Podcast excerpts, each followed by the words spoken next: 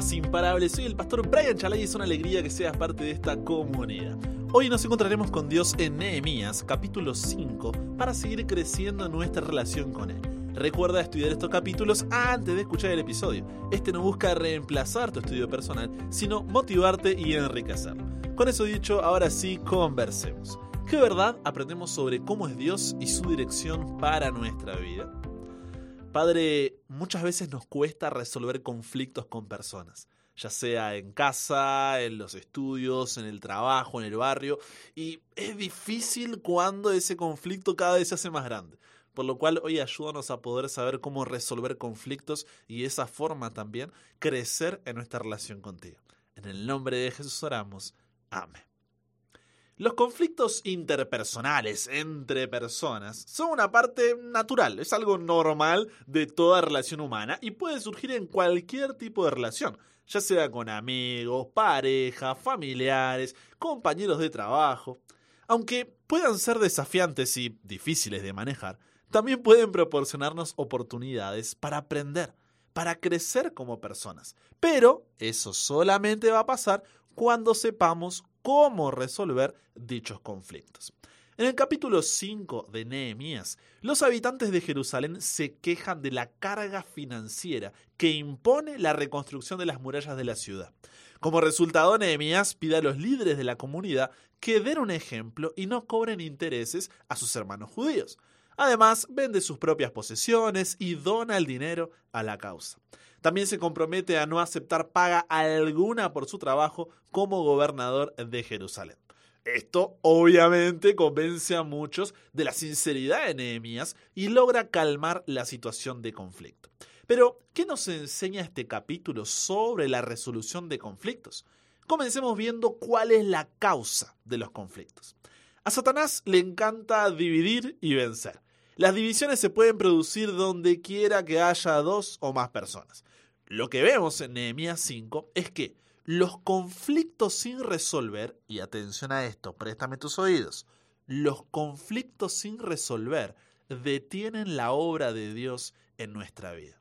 Esto es cierto en tu salón de estudios, lugar de trabajo, familia, iglesia, donde sea que las personas se relacionen entre sí.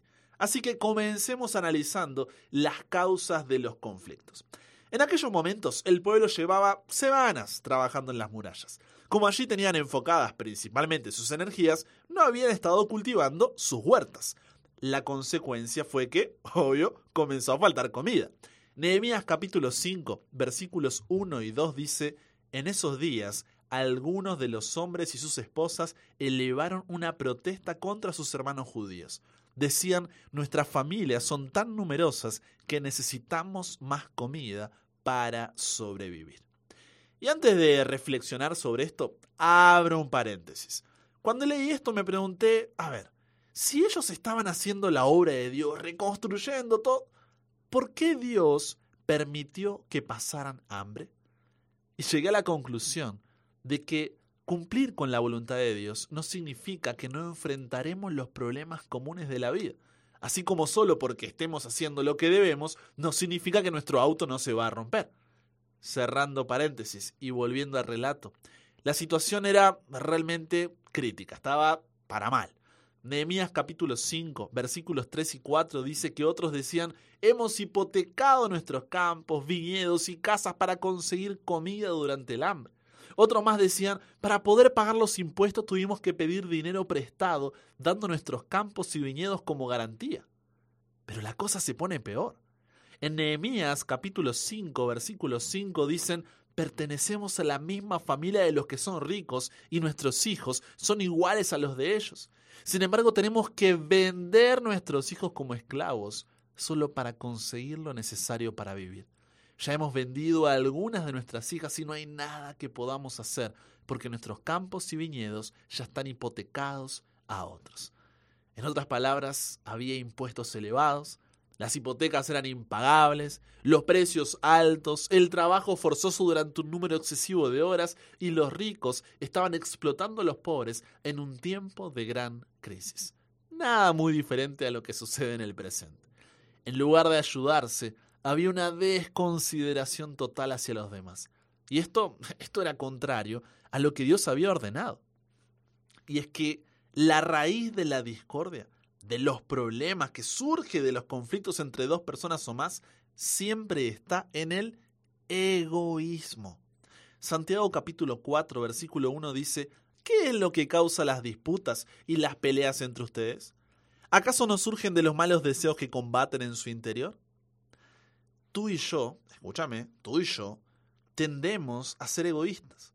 Queremos las cosas a nuestra manera, pero lo que nosotros queremos no es siempre lo mejor. El egoísmo, si bien se puede expresar de diferentes formas, siempre es la causa de los conflictos. Piensa en ese conflicto que tienes con esa o esas personas en alguno de los ambientes sociales donde te mueves. ¿Puedes identificar el egoísmo que hay en medio? ¿Qué es lo que tú quieres y qué es lo que la otra persona quiere? Una vez reconocida la causa, nos preguntamos cómo encontrar una solución para el conflicto. Nehemías sabía que tenía un serio problema en las manos. Todo su proyecto podía quedar destruido y los muros no se reconstruirían nunca. Esta lucha interna era peor que pelear contra un enemigo.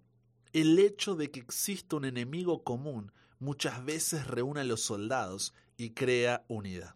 Pero cuando estamos peleando entre nosotros, nuestro equipo se destruye. Así que sigamos estos cinco pasos para resolver conflictos que nos enseña Nehemías capítulo 5. Primer paso, enójate. ¿Qué, Brian? ¿Cómo que enójate? No es para resolver. ¡Ey! Enójate, sí, escuchaste bien. Nehemías capítulo 5, versículo 6 dice, Cuando oí sus quejas, me enojé muchísimo. Ahora, es importante entender de qué tipo de enojo estoy hablando. Y es el de Efesios capítulo 4, versículo 26, que dice, si se enojan, no pequen. Tú te puedes enojar sin pecar. Cuando veas la falta de armonía causada por el egoísmo, lo mejor que puedes hacer es enojarte. Eso significa que te tomas en serio lo que está pasando. Este enojo puede entenderse como una indignación justificada, vamos a llamarla así. Estaba furioso al ver que su egoísmo y codicia podrían llegar a detener todo el proyecto de reconstrucción de muros. Eso fue lo que pasó con Nehemías. Lo que menos necesitaba era una lucha interna. Suficiente tenían con lo que les llegaba de afuera. Segundo paso, tómate tu tiempo para reflexionar. Piensa y luego habla, luego actúa. Mira lo que dice Nehemías capítulo 5 versículo 7. Después de pensarlo bien, denuncié a esos nobles y a los funcionarios y les dije, ustedes perjudican a sus propios parientes al cobrar intereses cuando les piden dinero prestado. Entonces convoqué a una reunión pública para tratar el problema. Mira, cuando el enojo se basa en las emociones, puede hacer muchísimo daño. Antes de reaccionar, aparta algún tiempo para reflexionar y pensarlo bien el fuego no se apaga con fuego. Cuando estamos enojados, nuestra primera reacción suele ser equivocada, ¿o no? ¿Te ha pasado? Y luego dices, ay, pero ¿por qué reaccioné? Tendría que haber. Por eso Santiago capítulo 1 versículos 19 al 20 dice, mis amados hermanos, quiero que entiendan lo siguiente. Todos ustedes deben ser rápidos para escuchar, lentos para hablar y lentos para enojarse. El enojo humano no produce la rectitud que Dios desea. No digas lo primero que te venga a la cabeza. Esa ira impulsiva que sé que tienes siempre te va a meter en problemas porque ya lo hizo. Y un momento de descontrol puede arruinarlo todo. Piensa antes de hablar. Si tienes que irte de la situación y luego volver, hazlo, pero no reacciones a la primera. ¿Sí? Tercer paso, confróntate en privado con el que te ha ofendido. No pierdas el tiempo buscando otras personas que apoyen tu enojo. ¿No es cierto que tengo razón? ¿O no que él siempre hace eso? ¿O no que ella siempre actúa? No. No distribuyas el chisme o envíes indirectas. Eso es ser inmaduro. Ve directamente a la fuente, a la persona con la cual tienes el problema. Por eso Nehemías capítulo 5 versículo 7 dice que después de pensarlo bien, denuncié a esos nobles y a los funcionarios. Y esto es lo que nos ordena hacer Jesús en Mateo capítulo 18, versículos 15 al 17. Si un hermano peca contra ti, háblale en privado y hazle ver su falta. Si te escucha y confiesa el pecado, has recuperado a esa persona. Pero si no te hace caso, toma uno o dos más contigo y vuelve a hablarle, para que los dos o tres testigos puedan confirmar todo lo que digas. Si aún así la persona se niega a escuchar, lleva el caso ante la iglesia. Luego, si la persona no acepta la decisión de la iglesia, trata a esa persona como un pagano o como un corrupto cobrador de impuestos. Cuarto paso, no tengas miedo del paso anterior.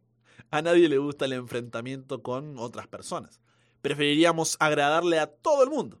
Pero los problemas que se ignoran no mejoran. Al igual que la basura que se esconde ahí bajo la alfombra, puede parecer que todo está bien por un tiempo. Pero dentro de poco comenzará a echar mal olor y ya no podrás ocultarlo. El ánimo en una oficina se derrumba porque hay una persona que está haciendo sufrir a los demás y el gerente no quiere enfrentarse al conflicto. Una familia se destruye porque los padres temen disciplinar a los hijos. Un grupo de amigos se desarma porque hay un malentendido sin resolver. Necesitas valor para confrontar lo sucedido. Mientras más demores, más difícil se hace. Quinto paso, enfréntate en público a las divisiones públicas. Obviamente en Jerusalén todo el mundo sabía que los ricos le estaban haciendo trampas a los pobres. Había que enfrentarse a este pecado en público. Si se trata de un pecado personal, confiésalo personalmente ante Dios. Si es un pecado privado entre tú y otra persona, confiésalo en privado. Y si has ofendido a todo un grupo, tendrás que confesarlo en público, que es lo que hizo Nehemías en Nehemías capítulo 5, versículos 7 al 8. Y ante su acusación, los acusados quedaron sin respuesta. ¿Crees que esto fue fácil? ¡Ja! Para nada. Estaba arriesgando mucho, pero era lo que debía hacer. Por eso en Nehemías capítulo 5, versículos 9 al 11 dice, no está bien lo que ustedes hacen. ¿Acaso no deberían andar en el temor de nuestro Dios para evitar que nos pongan en ridículo las naciones enemigas? Yo mismo, al igual que mis hermanos y mis trabajadores, he estado prestando dinero y grano al pueblo, pero ahora dejemos de cobrarles intereses. Devuélvanles hoy mismo sus campos y viñedos, sus olivares y sus casas, además devuelvan los intereses que cobraron cuando prestaron dinero, grano, vino nuevo y aceite de oliva. En conclusión, como dije al comienzo, los conflictos entre personas son una parte natural de las relaciones humanas y pueden surgir en cualquier tipo de relación, amigos, parejas, familiares, compañeros de estudio, de trabajo. Aunque pueden ser desafiantes y difíciles de manejar, también pueden proporcionarnos oportunidades para aprender y crecer como personas. Pero solamente cuando sabemos resolver dichos conflictos que surgen por el egoísmo es que sucede ese aprendizaje y ese crecimiento. Entonces, sigue los pasos que aprendimos hoy. Primero, enójate pero no peques. Segundo, tómate tu tiempo para reflexionar. Piensa antes de hablar. Tercero, confróntate en privado con el que te ha ofendido. Cuarto, no tengas miedo a realizar el punto anterior. Y quinto, enfréntate en público a las divisiones públicas. Pregúntate, ¿con quién o con quiénes necesito resolver un conflicto? No permitas que un conflicto sea un obstáculo para continuar con la obra de Dios. Hoy, sí, hoy, no, no mañana, no hoy es el día para ir y resolver eso. No esperes más. Va a ser más difícil al final, va a terminar arruinándolo muchísimo peor. Conversamos con Dios sobre esto. Padre, ay, ay, ay, qué difícil, Señor. Tenemos que tomar acción en esto porque nada, sirve toda esta teoría si después no damos un paso en la dirección correcta. Tú conoces esa persona con la cual debemos resolver ese conflicto que hace rato venimos arrastrando, es como una bola de nieve que cada vez es más grande. Pero Dios, danos la sabiduría para saber en qué momento y con qué palabras hacerlo. Ayúdanos a quitar toda excusa, toda justificación, no, de que después de... Ayúdanos a quitar todo eso, Dios, y sobre todo danos el coraje, la fuerza, Señor, el valor para poder hacerlo guiado por tu Espíritu Santo. Nos entregamos hoy a ti, Dios, y gracias porque nos llevas a reflexionar en esto y a ponerlo en práctica.